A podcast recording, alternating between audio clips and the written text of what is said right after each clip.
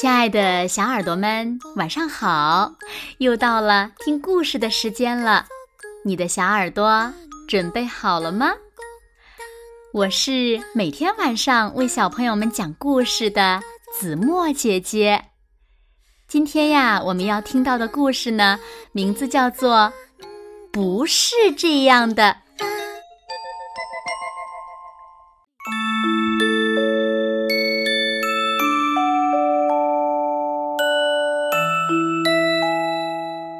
汉森正在草地上安静地享用新鲜的三叶草，阳光照耀着大地，天空中漂浮着朵朵白云。哇，生活真是太美好了！汉森想到。突然，一片黑影出现在他面前，一条长毛大狗。冲着汉森一阵狂叫，汉森拔腿就跑，大狗龇牙咧嘴在后面紧追不舍。他们一前一后冲出草地，越过田野，翻过山坡，绕过湖泊。大狗跑得实在是太快了，眼看就要追上汉森了，汉森紧急掉头往回跑。跑得上气不接下气，还好比大狗快了一步。汉森拼尽最后一点力气，安全的逃回兔子洞，躲在里面瑟瑟发抖。他心跳如鼓，气喘吁吁。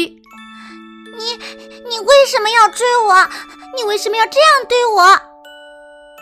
汉森厉声的问道。弱肉强食一直都是如此，这就是生活。懦弱的家伙就该滚开。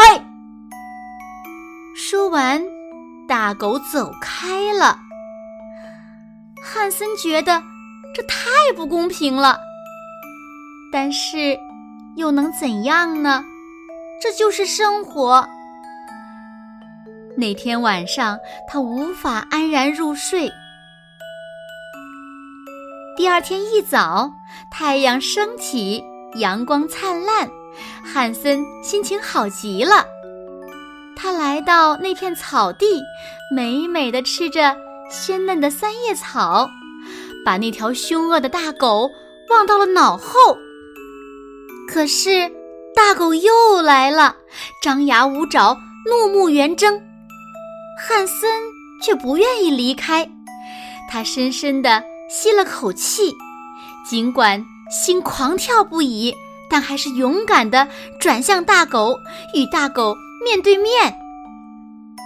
汉森直起身，后腿着地，前爪高举。这时他看起来高大了许多。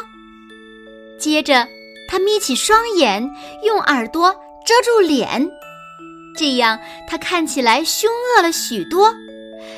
当大狗靠近的时候，汉森开始像狮子那样咆哮起来。大狗惊得目瞪口呆，他从来没有见过一只兔子这样无所畏惧地冲他咆哮，那模样简直像一头雄狮。但他还是一步步地走向汉森，对眼前的美食垂涎三尺。汉森还想继续咆哮，可是已经叫不出来了，因为他实在太害怕了。大狗暗自想着：“哼，兔子再怎么学狮子咆哮，也还是兔子，怎么能跟狗相比呢？”于是，大狗一跃而起，扑向了汉森。不料，汉森早已撒腿跑开了。他们一前一后冲出草地，越过田野，翻过山坡，绕过湖泊。大狗跑得飞快，眼看就要追上汉森了。汉森紧急掉头往回跑，跑得上气不接下气，还好比大狗快了一步。汉森拼尽了最后一点力气，安全的。逃回兔子洞，躲在里面瑟瑟发抖。他心跳如鼓，气喘吁吁。你你你为什么要追我？为什么要这样对我？汉森厉声地问道。“哼，弱肉强食，一直都是如此，这就是生活。懦弱的家伙就该滚开。”说完，大狗走开了。汉森心想。虽然一直都是如此，可不代表应该一直都是如此。哼，我要改变它。他休息了一会儿，然后爬出兔子洞，用尽全力在空地上跳了起来。砰，砰砰！其他兔子听到响声，纷纷从洞里爬出来，聚集到了一起。汉森讲了自己被大狗欺负的事，兔子们都领教过这条大狗的厉害。当汉森说大狗把他吓得魂飞魄散时，兔子们虽然都非常理解他，却异口同声地说：“我们什么都改变不了呀，弱肉强食一直都是如此。”他们轻声地啜泣着：“不。”不是这样的，我有办法！汉森大叫。兔子们围拢过来，汉森的声音非常轻，轻的几乎听不见。第二天，汉森又来到草地，享用新鲜的三叶草。不一会儿，他就听到背后传来呼哧呼哧的喘息声。等的。就是这一刻，汉森跳起来跑走了，大狗在后面紧追不舍。他们一前一后冲过草地，越过田野。然而这一次，汉森绕过山坡，冲向了一座山丘。当大狗终于看清那不是一座山丘时，简直追悔莫及。在他面前。成百上千只兔子肩并肩站在一起，在这些兔子上面，肩并肩站着更多的兔子，兔子们组成了一座坚不可摧的兔子金字塔。大狗夹起尾巴，竖起了脖子上的毛，它感到害怕了。行动！汉森喊道。成百上千的兔子挥动着爪子，像狮子那样咆哮着，声音惊天动地。大狗吓得汪汪直叫。紧接着，兔子金字塔不见了。一只只兔子怒吼着，跳跃着，翻滚着，扑向大狗。大狗嚎叫着落荒而逃。兔子们在它身后喊道。